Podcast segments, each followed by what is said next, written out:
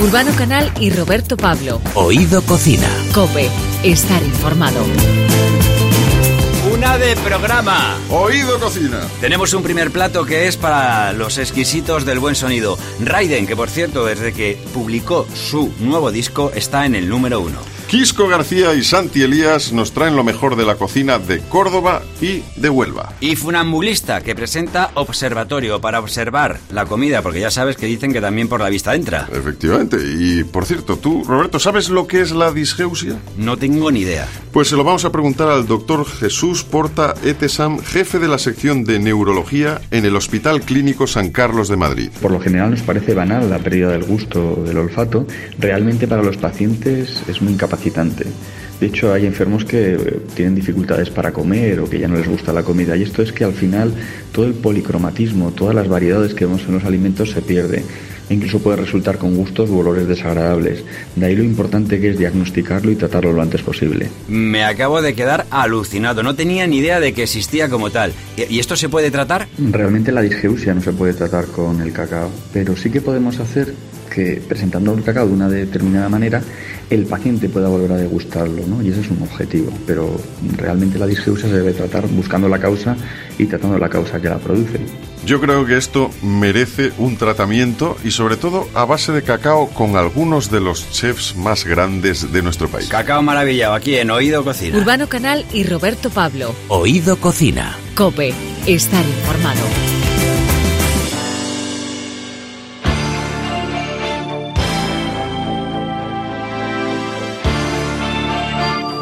¿Te imaginas no poder disfrutar del sabor?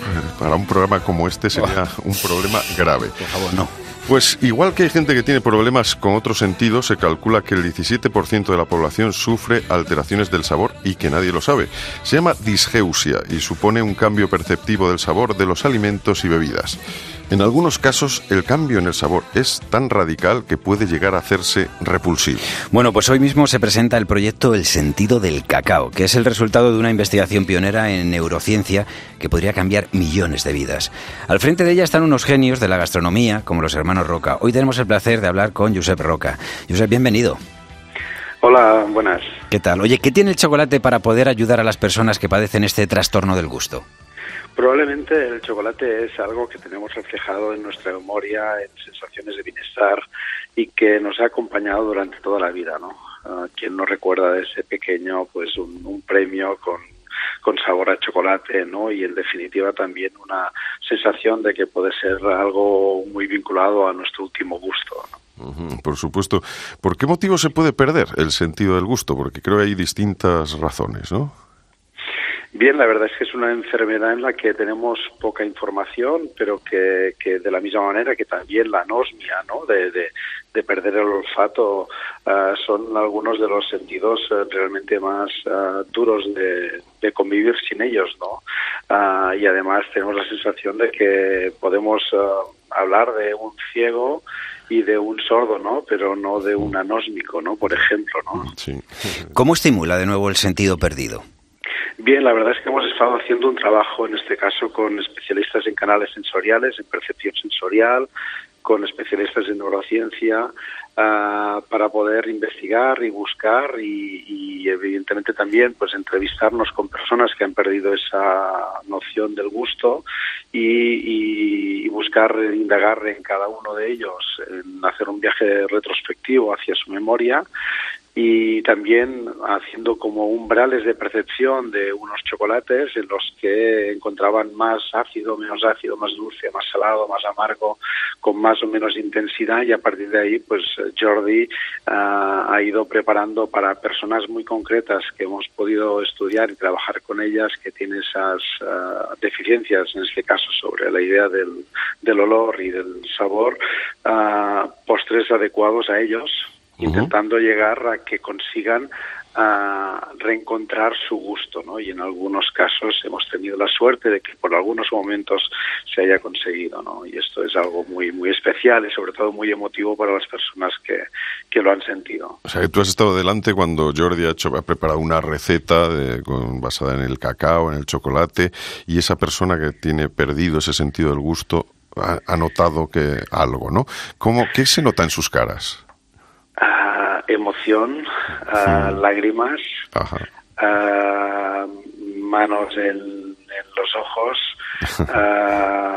entusiasmo, sobre todo una mezcla de emoción y emotividad y, una sensación de, bienestar y de incredulidad, algo realmente súper bonito de las cosas.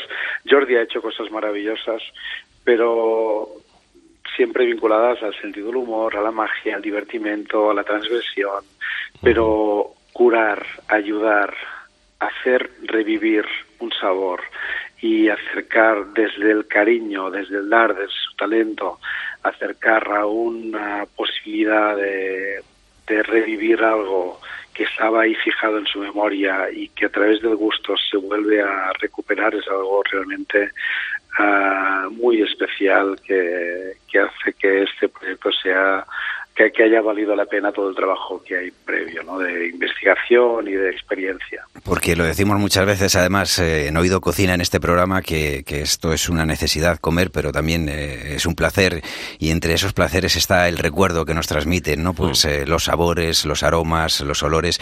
Eh, hace nada tuvimos la ocasión, vamos, hace 15 días, de hablar con tu hermano Joan, el, del nombramiento como académico de honor de la Real Academia de Doctores.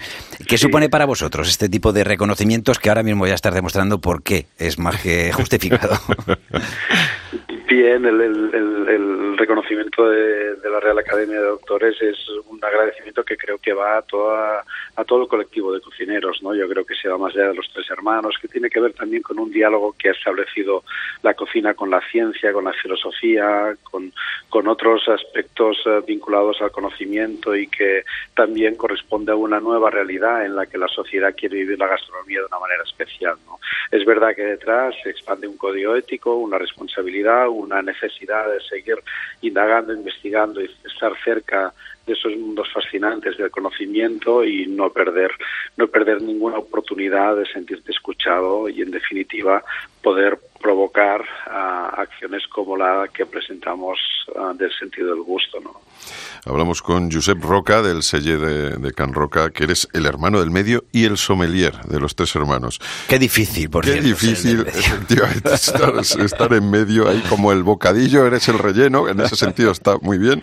Pero ¿cómo están considerados los sommeliers eh, en España con respecto a otros países, Josep?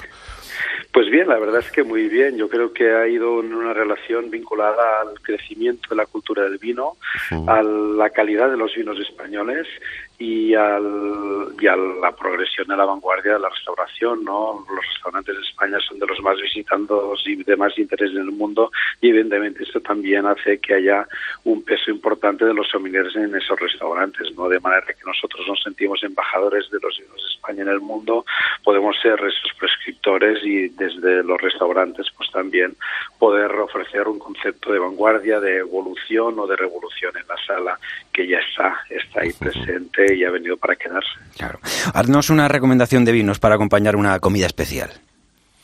Sí, es, difícil, pero así, o sea,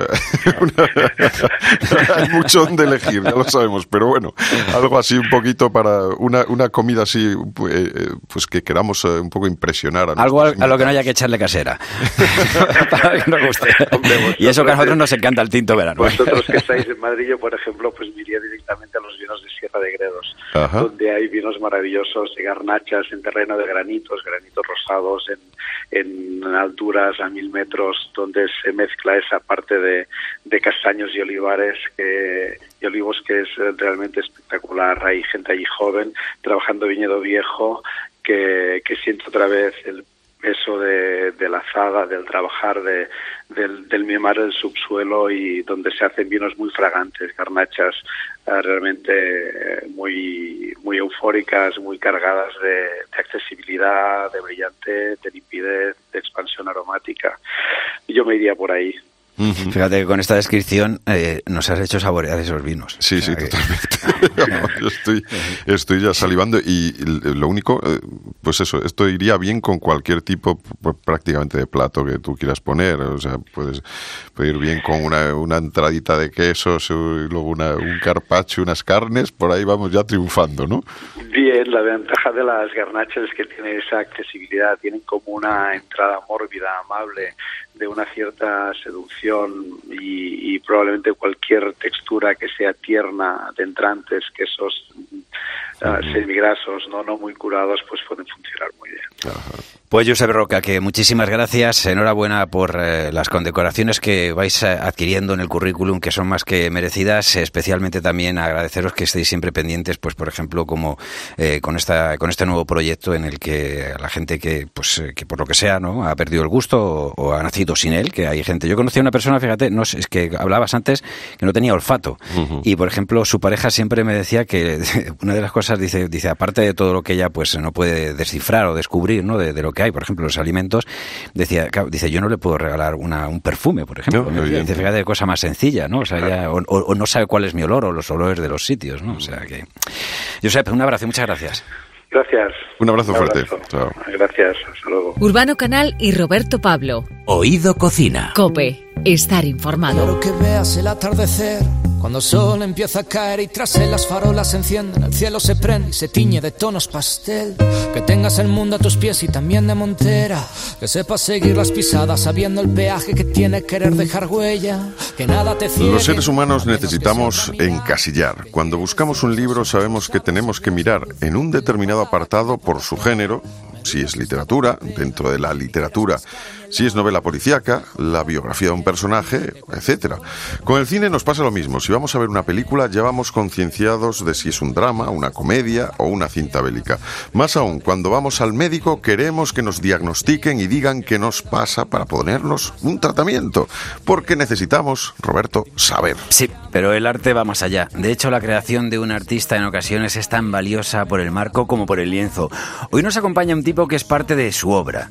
La ha creado, ha dado forma y, sobre todo, la ha sufrido. Quizás por eso podemos decir que David Martínez Álvarez, Raiden, se está reivindicando y descubriendo a través de su creación. Raiden, muy buenas, ¿cómo estás? Encantado, un placer, un placer genuino. Sinónimo es eh, tu nuevo trabajo después de Antónimo y es una segunda parte de un concepto, un hilo, diríamos Sí. hoy, ¿no? Eh, ¿Podemos decir que es la trama, el nudo de la trilogía?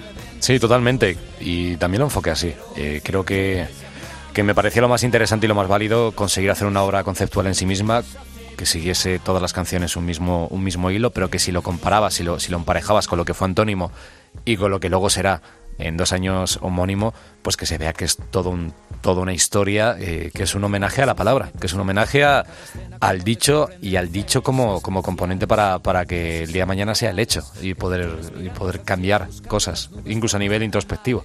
Ahora que estás exponiendo tu nueva creación, ¿cómo está la herida? ¿Llega a cicatrizar en algún momento o siempre se mantiene abierta? Eh, no, pero dejas de tocártela. Creo que sí, creo que es la mejor definición. Que cuando ya aprendes que, que se puede abrazar la tristeza y que no y que pero no te ancles a ella, pues te dejas de tocar la herida y así como el día de mañana cerrará. Si estás todo el rato, sabes, tocándola, pues incluso se puede volver a abrir más o infectar o, o este tipo de cosas. Entonces creo que estoy en ese proceso, que ya no me, no me la miro. Llore de alegría y llore por la pena, aunque sea un nuevo rico, la falsa moneda, aunque viaja a todas partes o me coma el techo y pienso hacer hueco en tu pecho por lo que me queda. No con estas palabras, pero más o menos también has dicho que aún te sigue alucinando el hecho de que haya gente que haga suyas tus canciones. Eh, Yo aquí tengo una queja, te lo digo, y es que después de escuchar y disfrutar eh, de Careo, el tema en el que te dejas acompañar con Beli Besarte, eh, yo me pregunté, ¿y ahora qué hago yo para sorprender a la mujer con la que comparto mi vida? De que desde que escuchó esta canción, ya es que le llega un ramo de flores y me dice, ¿y esto qué es? Sí, a ver, eh, ya, a ver, esto es, eh, esto es una declaración de, de, amor, incluso amor en todos sus sentidos, también a nivel de amistad, a nivel de, todo, y es, es pues, bueno, lo que te sugiere una persona y que también tienes la suerte de que puedes cantar con esa persona, ¿no? Y, y que no- incluso no tienes por qué estar con ella, tener una relación a nivel sentimental, que puede ser amigos, pero, pero si te genera todo esto y, y- tú le generas todo esto a esta persona, pues ya está, no hay, no hay más. Pero sí, he hecho una putadita. he, hecho, he hecho ahí putadita al resto de, de- de seres. Y ahora llego y le digo a mi chica guapa, y me dice, ¿qué? Digo, que te quiero, y me dice que no, que saques más que primas, tío, Sí, sí, ¿tú sí, me has visto aquí. Como no eres un artista fácil de encasillar, hoy te vamos a poner entre los ingredientes de Oído Cocina. ¿Qué significa la comida para ti? ¿Un placer o una necesidad? Pues el dentro de, de placeres, por encima de todo está la comida. Vale, o sea que además de un placer, es una necesidad. O sea, además de una necesidad, Sí, es sí, un placer. placer total. ¿Eres cocinillas? Eh, sí, lo que pasa es que soy más comidillas. Es decir, cuando cocino para los demás sí que a lo mejor puedo tener más paciencia, pero como sea para mí, cualquier cosa, vale, esto ya está hecho. No, pero porque soy una ansia. Soy un, un- un hombre gordo embutido en un cuerpo normal. Nosotros la cocina la utilizamos como terapia, por eso nos gusta saber los gustos de los demás.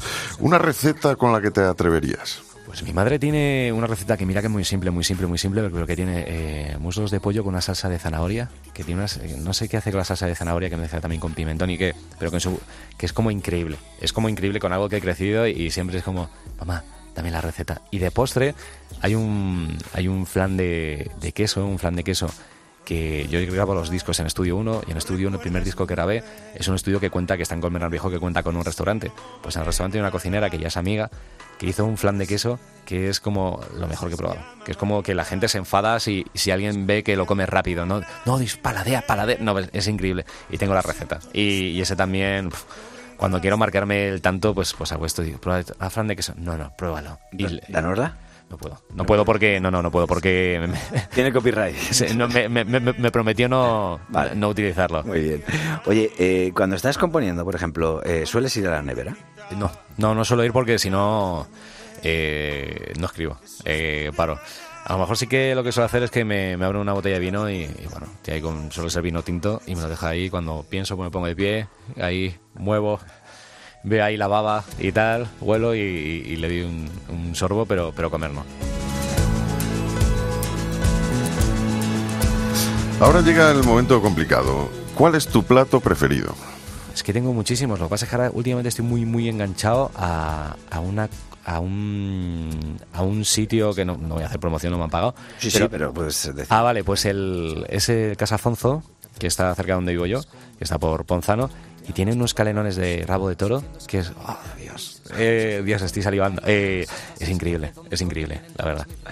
Eh, ahora con un niño pequeño en casa, yo no sé, le da, bueno, dos años y pico, me imagino Sí. que eso también te hace cambiar los hábitos. Le das mucha importancia, por ejemplo, a la alimentación sana, saludable. Sí, sí, sí, de hecho yo no le compro nunca chucherías ni nada. Él, es que no le he dado chucherías. Tampoco era casi traumas, trío. Que... No, no, de, de- de hecho solo le, solo le he dado un aspito y le di un aspito porque la escuela infantil tenía que dar aspito. Y era como, está bien, está bien, te lo daré. Que- Que el tío me miraba como, pero no, intento, intento alimentar, y alimentarlo bien. Oye, un bocata, que para ti sea algo más que salir del paso. Eh, jamón con tomate ahí, con buen tomate. Buah, es que me vas a matar. Eh, jamón con buen tomate. Eh, Ahí, vamos, sí, sí, es sí, buah, o, o de un bocata de calamares. Ahí, buah, madre, Dios, voy a morir de hambre. ¿La paternidad te da tiempo para salir de cañas con los colegas? Siempre, no, no, muchísimo. ¿A qué sitio sueles ir? Eh, pues eh, también cerca de casa, bueno, al final, como hay algún de estos tarados que de estos fanáticos, vas a ver dónde vivo. Eh, por Raimundo Fernández Villaverde hay un bar que se llama De Raimundo y ahí siempre suelo estar. Suelo estar bastante ahí con mis amigos, también soy amigo de, de- del dueño del bar y, y siempre estamos ahí, que nos tratan genial. Que es de estos que... Yo soy de Alcalá, que en Alcalá hay un dicho que es con dos Coca-Colas comes por las tapas, pero ahí pues a lo mejor pedimos ahí una cervecita y empiezan a traer, no, y toma esto de pulpo, no, y toma aquí unas, unas delicias de pollo, no, y toma, y es como, oye, vale ya, está bien, está bien, pero vamos, que vamos a salir rodando. Yo creo que los eh, taraos que somos la gran mayoría de tus seguidores no iríamos eh, solo por verte. Ya después de lo que has dicho, iríamos Sí, sí, por probar, No, está, está, está, está bien. por probar todo esto. y si tuvieras que elegir una bebida, por lo que has comentado, me imagino, me imagino que el vino. Cerveza, eh, depende, depende, pero sí un vino, un Luz Cañas, buah, no, un- increíble. Y cerveza, y cerveza buena, eh, sí, sí, depende del momento. De postre ya sabemos que te gusta el flan, especialmente. Sí, especialmente. ¿Y una fruta? El... Depende de la temporada. El, el melón, si la naranja está buena, la naranja. Eh, la manzana golden me flipa. El plátano, bueno, el plátano muy verde que tiene que estar, muy pepino para que no para que no me encante. Que también le flipa a mi hijo. Papá, plátano. Y empieza ahí, vamos, que le mete viajes que, que tengo que pararle porque se come uno y quiere otro y digo, no, no, Dios, tranquilito. Pues Raiden, eh, el fin no es el final, sino que espero que para el próximo eh, homónimo o si no para eh, en el camino, pues hay alguna parada más que nos vamos a encontrar. Muchas gracias. Seguro que sí, o si no comiendo que ya, ya aprieta. Eso. Un placer. Viajando a tu planeta, llegando a tu país. Beben y olvidan cuando beben la vergüenza que ellos tienen de tener que beber. Quieren, pero solo aman las cifras, solo adoran la divisa y eso no es querer. Nunca son felices y repiten todo lo que se les dice, no preguntan lo esencial. Cuando ruido de tus pasos sea diferente a otros, invisible a los demás. La paciencia de los grandes desalienta y tiene apariencia de desierto. Borra ese bozal que te silencia si dibujas el cordero y encuentra ese consuelo, el consuelo del que busca la serpiente que se come al elefante escondido detrás de ese sombrero. Por fin emprende el vuelo y desde arriba apaga todas las farolas, ya que las personas grandes jamás comprenden por sí solas. Aquí todo es pequeño, así que rompe todo los espejos y escapa de uno mismo, aunque no puedas ir muy lejos. Desde el asteroide de 612 ve un mundo de luces teñido de gris, haciendo mil preguntas, aunque se den por ellas, viajando a tu planeta, llegando a tu país. Urbano Canal y Roberto Pablo. Oído Cocina. Cope. Estar informado. El primer Congreso Internacional sobre los Vinos Tradicionales de Andalucía abre sus puertas en Madrid los próximos 1, 2 y 3 de abril en el Círculo de Bellas Artes.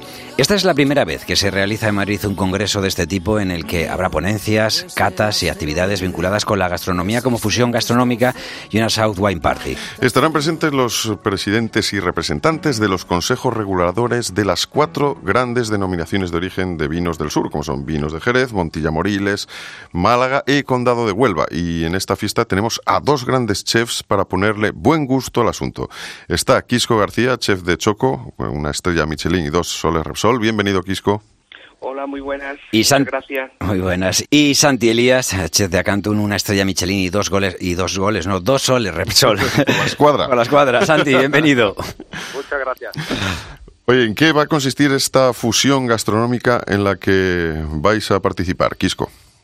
Bueno, nosotros lo que, que queremos que somos el complemento en este caso de, de este gran momento, ¿no? Intentar realzar los grandes vinos y los grandes caldos que tiene Andalucía con, con, pues, con nuestras manos y con los productos que también ofrece pues tanto la huerta como la sierra como, como el mar, ¿no? Intentar eh, complementar los sabores tradicionales pues desde un punto de vista gastronómico y, y creo que va a ser esa un poco nuestra misión.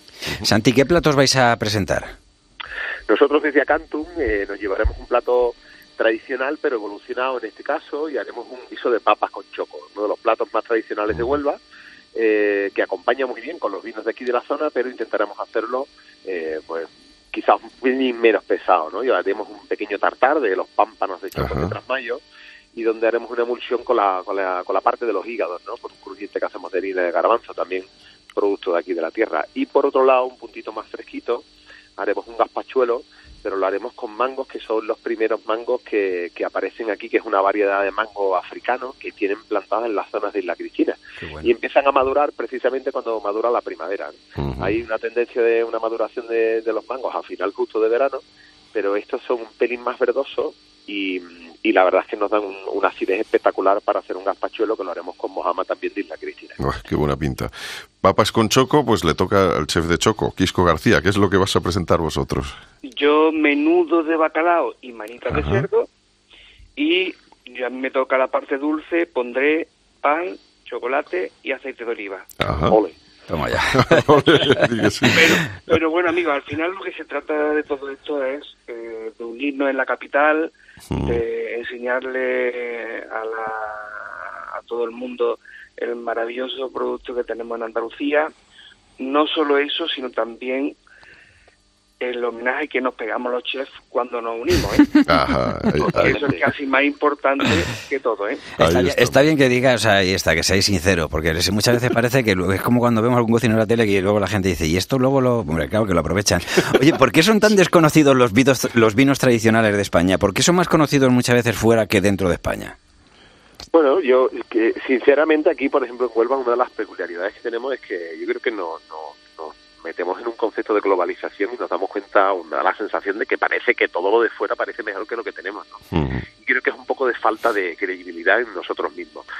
Eh, Huelva tiene una tradición vitivinícola eh, ancestral, eh, tanto y al igual, por ejemplo, que Jerez, ¿no? Como, como Córdoba, ¿no? Hay que pensar que los vinos que llevaba Colón en el barco cuando descubrió América son vinos del condado, por eso se le llaman los Sí. vinos del descubrimiento. Eh, Imaginaros hasta qué punto han, han podido evolucionar, pasar filoseras y demás y, y diferentes etapas que realmente han hecho una forma de beber que ha cambiado en los últimos momentos. Últimamente todo cambia demasiado rápido, las nuevas tecnologías, todo no- nos lo avanzan muy rápido, sin embargo la tradición no se cambia de un día para otro, y menos mal, y menos mal. Uno de esos vinos le daba yo a Obrador, fíjate, al presidente de México. Bueno, eh, ta- también disfrutan de, de los vinos gracias a nosotros. Por eso digo. está claro.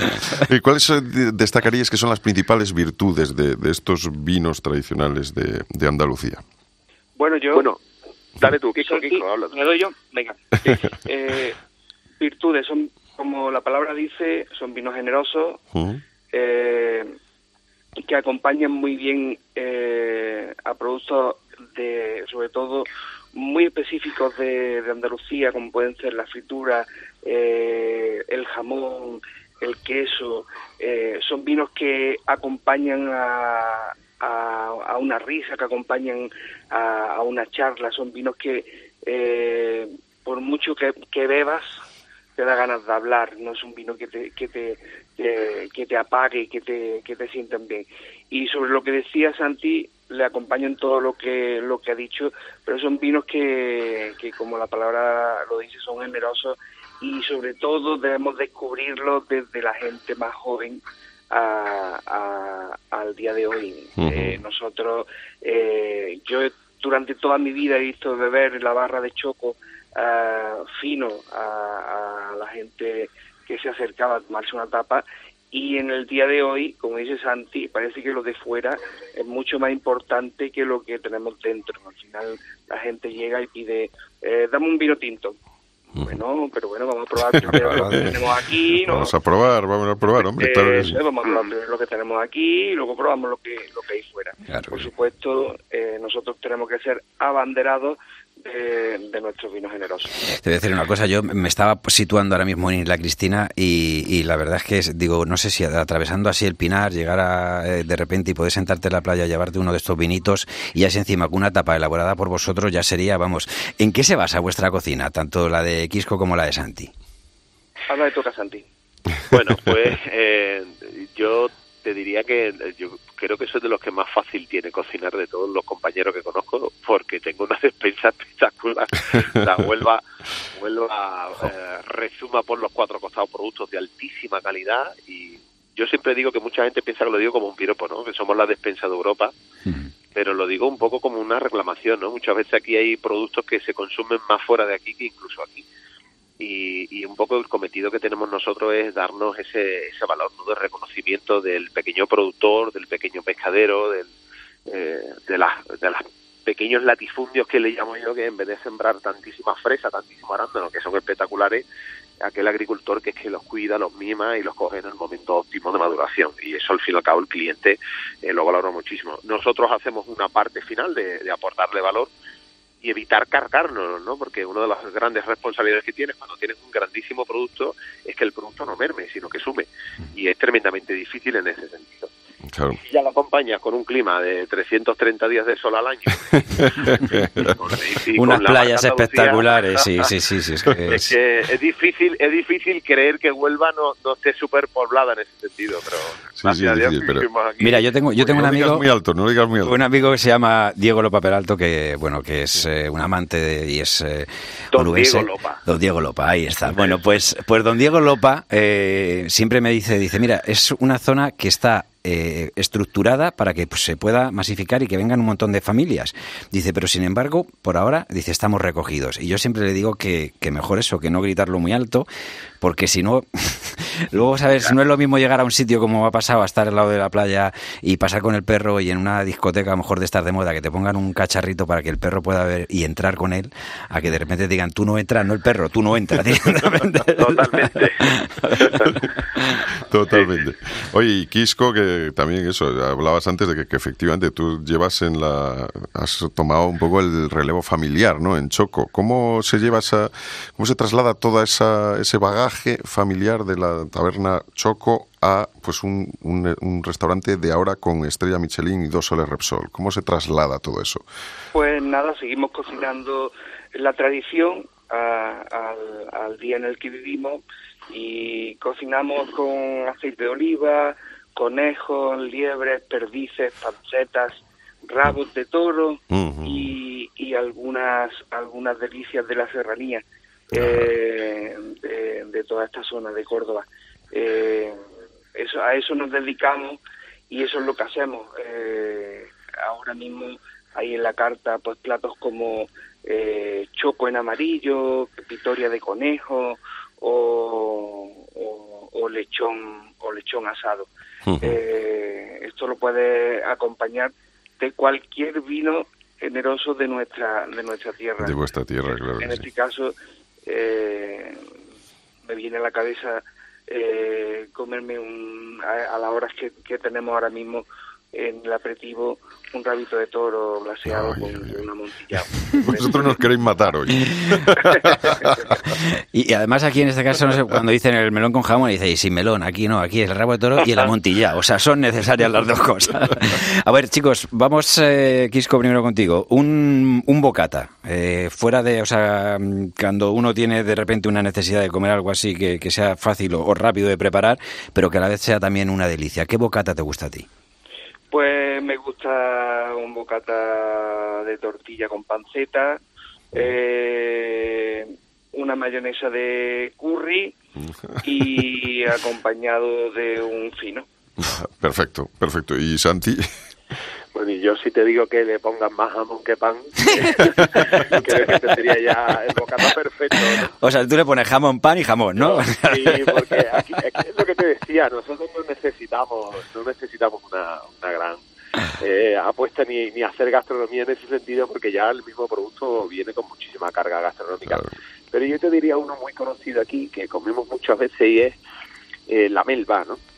Y un bocata de melva canutera con cebollita fresca por encima eh, y un poco de cilantro y aceite de oliva virgen extra. Eso en el veranito entra que no te hace falta ni beber, pero si tuviéramos que ponerle un vinito, podríamos ponerle un fino del condado de Melquiades, que es Fino del condado. maravilla. Perfecto, apuntado, tomamos nota. Y hablando de tomar nota, ¿qué significa para los dos, uno detrás de otro, la expresión oído cocina, que es el nombre de este programa? Quisco. Para mí, Oído Cocina es eh, bellos de punta. O sea, eh, para mí, Oído Cocina eh, es, es, silencio, eh, concentración y, y, sobre todo, motivación. Santi. Bueno, yo te diría que hoy en día, eh, ya en mi casa no se dice, se intuye. En el momento que se canta una comanda, eh, en el momento que se termina la comanda, ya se escucha el oído de respuesta. No se pregunta si se ha oído la cocina. Imagínate hasta qué punto esos bellos de punta que dice Quisco se provocan en un servicio con la atención, con la, la forma de compenetrarte con un equipo que es tu familia y que todo el mundo está pendiente para que el disfrute se vaya cachondo y cachonda para casa como no se ha ido nunca. Esa es la idea. ¿no? Mira, eh, el amigo Diego, don Diego Lopa, cuando viene a, a Madrid, siempre me trae bacalaillas, estas que están ahí saladas, y que y me dice, pues si es que aquí apenas las valoramos, digo, pues para mí, o sea, cada vez que viene me trae cuatro o cinco y hago la foto y lo tuiteo porque digo, qué cosa más rica con un buen La vino. próxima vez dile que te lleve tollos. ¿Que me lleve? Tollos. Tollos. Tollos. No, me da- no, no será un refrán de estos, ¿no? De No, tú trabajas. no, no, no, no, no. Dile que te Ah. lleve tollos y que te dé la receta, que él la puede conseguir perfectamente, Vale. de hacer los tollos con tomate, que es uno de los platos más tradicionales. De ahí de Huelva. Pues Santi Elías del restaurante, chef de restaurante Acantum, en la calle San Salvador 17 de Huelva. Y Quisco García, chef de restaurante Choco, en la calle Compositor Serrano, Lucena número 14 de Córdoba. Un placer enorme. Esperamos disfrutar de vuestro arte gastronómico aquí los próximos días, 1, 2 y 3 de abril, en el Círculo de Bellas Artes, eh, con ese Congreso Internacional sobre los vinos tradicionales de Andalucía. Un abrazo y muchas gracias. Un abrazo, amigo. Un abrazo. Urbano Canal y Roberto Pablo. Oído Cocina. Cope, estar informado.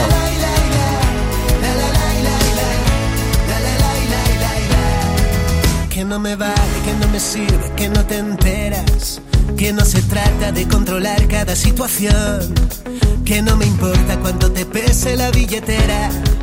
que aquí se mide por las hechuras del corazón. Del artista que hoy nos visita podríamos hablar mucho de lo que es, ha sido y será en el mundo de la música. Un tipo que ha encontrado canciones donde cualquiera de nosotros solo habríamos visto una foto a desechar. Un artista que cuando ha querido bailar agarrado lo ha conseguido como demostró en Dual. Bueno, como un buen café, solo o acompañado tiene su propio sabor. Y eso es lo que vamos a descubrir hoy en Oído Cocina. ¿A qué saben sus canciones y cómo es más fácil conquistarle? ¿Por el estómago o por la oreja? Diego Cantero, funambulista. ¿Cómo estás? Muy buenas. Qué bonito, bueno. Oye, el observatorio es como se llama tu nuevo trabajo. ¿Qué se ve desde, desde ese lugar tan privilegiado? Bueno, al final es un, el lugar imaginario desde donde observo historias propias y ajenas, ¿no? Al final eh, las canciones están contaminadas de, para mí, de rutina, de, de, de gente, de, como dices, de momentos cualquiera mirados o observados con cierta belleza. Oye, ¿eres de los que aprecia la comida o para ti es una necesidad y poco más? Amo la comida como una de las mejores cosas que tiene este, esto, esto de existir. Eh, el menú de observatorio tiene 11 platos y cada uno está condimentado con diferentes ingredientes, pero si tuviéramos que dar un sabor, ¿a qué sabe el observatorio? A puchero hecho con mucho tiempo y a fuego lento y, y con la mano de una abuela. Ajá. o Tiene sea- mucho arte. Pero eh, espero que sí, por lo menos tiene eh, mucha intención. Claro que sí. Lo de la mano de la abuela, ¿por qué lo dices? Bueno, porque siempre he creído muchísimo en, en las cosas hechas con cuidado y con cariño. Eh, como receta de- del éxito en, en- en lo personal, en lo vital, en lo profesional.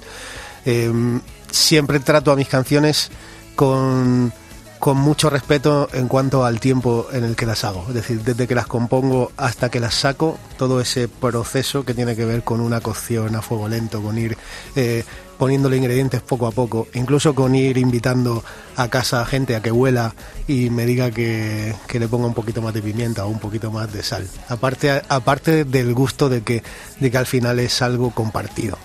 Eh, esa luz eh, que el funambulista encuentra en el sur, eh, que a quien haga suya la canción la encontrará en una persona que es especial y que trae el olor a primavera.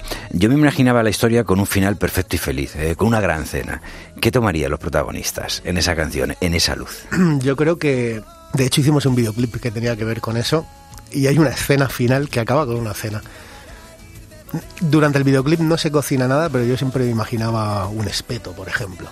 ¿No? Algo cerca del mar, algo de pescado, algo rápido, algo que no quite mucho tiempo para darse abrazos. Ajá. Eh, ¿Cuál es tu plato preferido? Mi plato preferido es la fideuá. Eh, bueno, todos tenemos también filias y fobias. ¿Qué es lo que no te gusta nada? Es que me gusta todo. La verdad, bueno, no he probado insectos y demás. Supongo que Ya no sabes- gustarían, pero... ya sabes que lo recomiendan. Eso dicen. Oye, entre pastas, carne, arroz, verduras o una ensalada, que aunque te guste todo, ¿con qué te quedarías? Una carne en su, una carne roja bien puesta.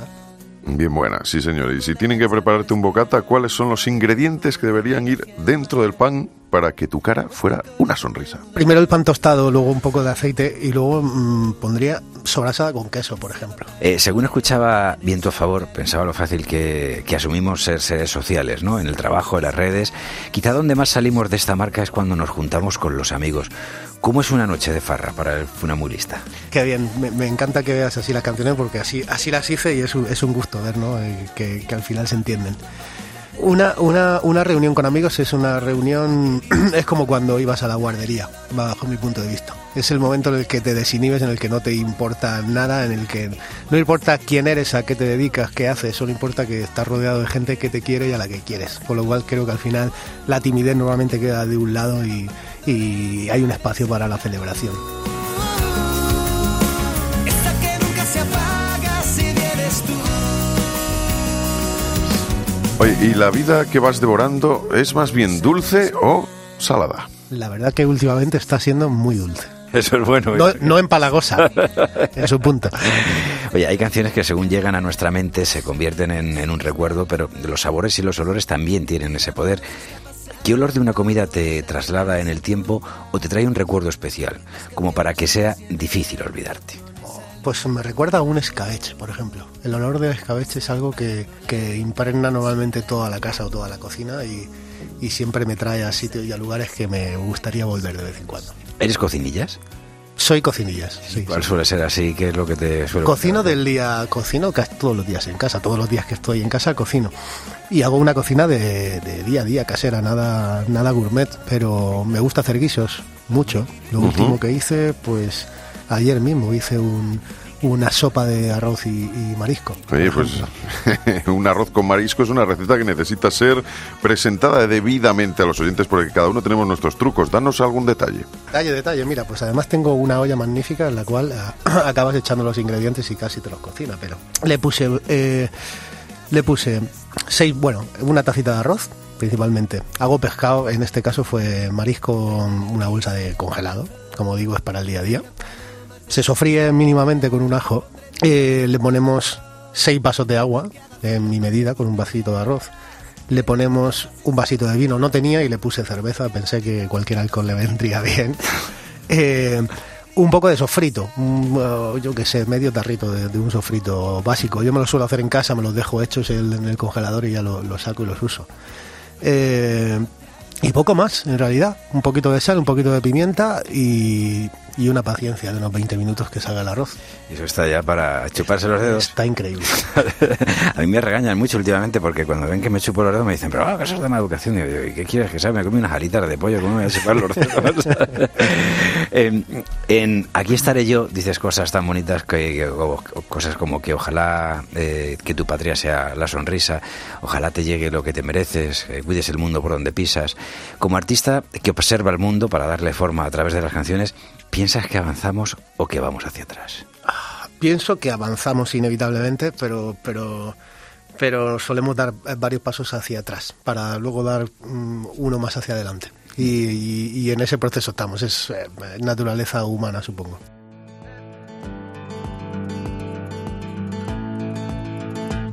Se rompió el amor y pasó un invierno eterno recordándonos esa triste despedida desde la estación, separándonos, agrandando las heridas, se nos escapó. Ya nos has contado cómo es una de las recetas que sueles hacer a diario, pero cuando el guiso se convierte en canción, ¿es parecido a hacer una sopa de letras? Absolutamente. Hay veces que, que me levanto de la silla de mi estudio pensando que, por ejemplo, con este disco, que tengo el disco terminado eh, y a los 10 minutos vuelvo y me siento y vuelvo a escucharlo y siento que tengo que empezar otra vez a hacerlo desde cero. Esa sensación de, de- de frustración, mm, guion, emoción, eh, acompaña por lo menos a mí a, a- a la hora de componer durante casi cada día de mi vida. ¿La música te alimenta o te hace perder kilos? Cuando estoy en casa componiéndola me alimenta, cuando tengo que salir a promocionarla me hace perder kilos, aunque voy bien, voy bien almorzado y bien comido. Oye, ¿alguna vez has trabajado poniendo copas de camarero? No sé si... No, he trabajado repartiendo pizza. Vale. Eh, ¿Qué te sugiere a ti la expresión oído cocina, que es el nombre de este programa? Qué bonito, oído cocina. Pues que te has enterado, que, que estás al tanto, que lo escuchas, que lo apuntas y que lo tienes en cuenta. Una tapa que te guste. Una, una marinera, una ensaladilla rusa con su anchoa por encima. Tú eres de Murcia. Sí. ¿Vives en Murcia? Vivo aquí en Madrid. Vives en Madrid, vale. Y cuando vas a tu tierra, ¿qué sueles así? Lo primero que voy es eh, a un bar concretamente a que me pongan una tapa de pulpo al horno, que es un pulpo que se hace en Murcia que está eh, exquisito, la verdad, y solo se hace allí. Y luego, como te digo, la ensaladilla. Yo aquí en Madrid ando haciendo un, un clinic de ensaladillas por los bares y no consigo encontrar la, la que se parezca ni de lejos a una ensaladilla murciana. Estuvo hace poco con nosotros Chicote, nos dio su receta, yo la he probado, te aconsejo que... La he, pro- la he probado, ¿La o has sea, aparte he ido a los, a los Sí. dos de Chicote, Pues a he ido. me parece está que es- buenísima, está, es- está buenísima, pero es distinta. Con la granada ahí, ¿sabes? Eso es, Eso es. eh, es ahí, ti- ti- tiene un punto, un punto especial. Recomiéndanos alguna ruta para salir a tomar el aperitivo por ahí. Si estás en Murcia, tienes que ir a la Plaza de las Flores. Cualquiera de los bares que están en esa plaza, yo acabaría pidiéndome, por ejemplo, algo tan básico como un tomate partido. Si te ponen en Murcia un tomate partido y es un plato que ponen en una carta, créete que eso eh, merece la pena por sí solo. No es más que un tomate con aceite, pero qué aceite y qué tomate. Eh, luego puedes tomarte, por ejemplo, algo que me encanta, que es eh, la mojama, la hueva, con unas almendras impresionante. Eh, puedes seguir con unas marineras, como te digo, y terminar con una carne trinchada al centro. Y luego te tomas un orujete y, y a pasar la tarde con los amigos. ¿Y en Madrid algún sitio así que suelas ir que te guste? En Madrid, mira, pues eh, en Pozuelo hay un sitio que me gusta mucho donde ponen unos torreznos, que no conocía el torrezno así hasta que lo comí en ese sitio, que tienen como mucha... Siempre lo había comido estos tipos de bolsa que casi Sí. crujen, como si fuera una patata frita. Sin embargo, lo conocí y era algo crujiente e incluso meloso con su carne, muy rico, muy aconsejable. Pues dinos con qué canción vamos a, a despedir esta sobremesa, esta charla, para que al final, eh, como decimos, el menú que ha sido exquisito, la conversación, pues ahora que nos quedemos a gusto. Pues yo creo que podríamos hacerlo con Éramos Reyes, por ejemplo. Diego Cantero funambulista, muchísimas gracias, un Un abrazo. placer, gracias. Cuando éramos reyes.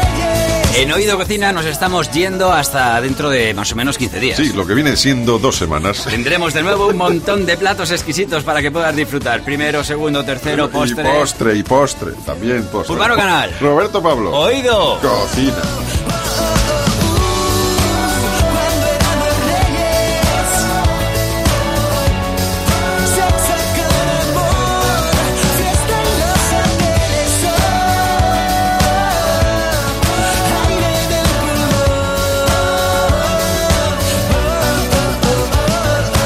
Urbano Canal y Roberto Pablo. Oído Cocina. Cope, estar informado.